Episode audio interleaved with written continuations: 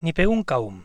El otro día me tocó dejar el coche arreglando en el taller porque un imbécil, a plena luz del día, e incluso delante mío, aparcando hacia atrás, teniendo un espacio de, tal vez, coche y medio suyo, embistió el frontal de mi coche arrancándole prácticamente de cuajo todos los anclajes.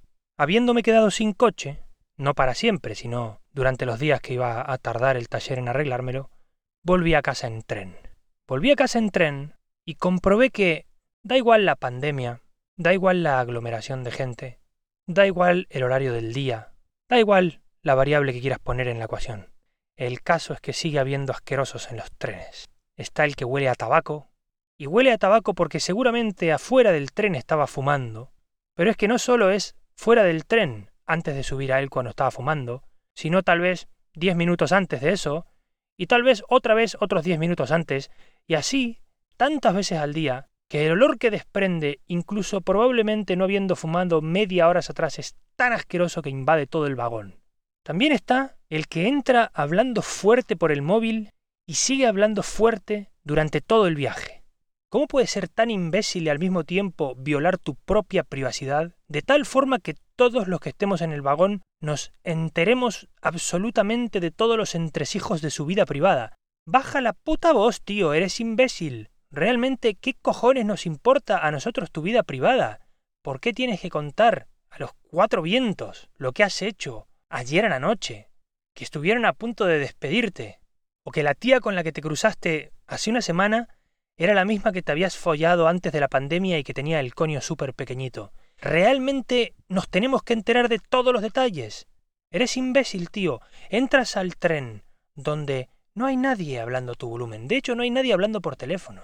No entres hablando. O entra y di, perdona, te tengo que dejar que he entrado al tren y no quiero ser tan imbécil de contarle a todo el mundo mi vida. Date cuenta que molestas. Formas parte de los asquerosos de los trenes. Luego, por supuesto, está el que mira sin parar. ¿Qué miras, tío? ¿Qué es lo que mira? Si incluso llevo puesta la mascarilla, estando exento de llevarla en cualquier momento, incluso dentro de los trenes. Entonces, ¿qué miras? Yo recuerdo la mayoría de las veces que alguien me mira así, me levanto y le digo, ¿qué problema tienes? ¿Eres homosexual?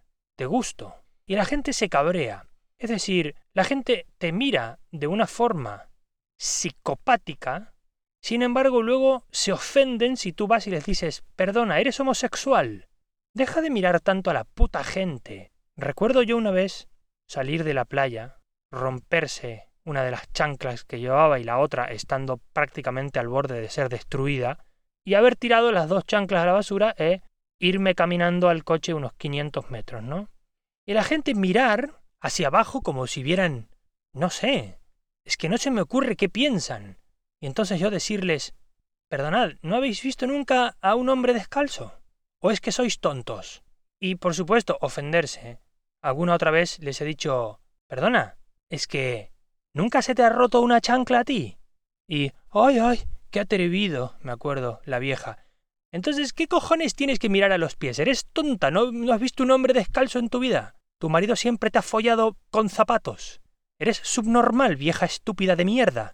Lo mismo pasa con los asquerosos que no paran de mirar en los trenes. Y por supuesto están los que rompen absolutamente el récord, y son los hijos de puta que no esperan a que la gente baje de una parada y se ponen delante de la puerta. Yo, sobre todo hace muchos años, cuando usaba el tren a menudo, si alguien se ponía en la entrada del tren, yo bajaba y los arrollaba, tirando en varias ocasiones la gente al suelo.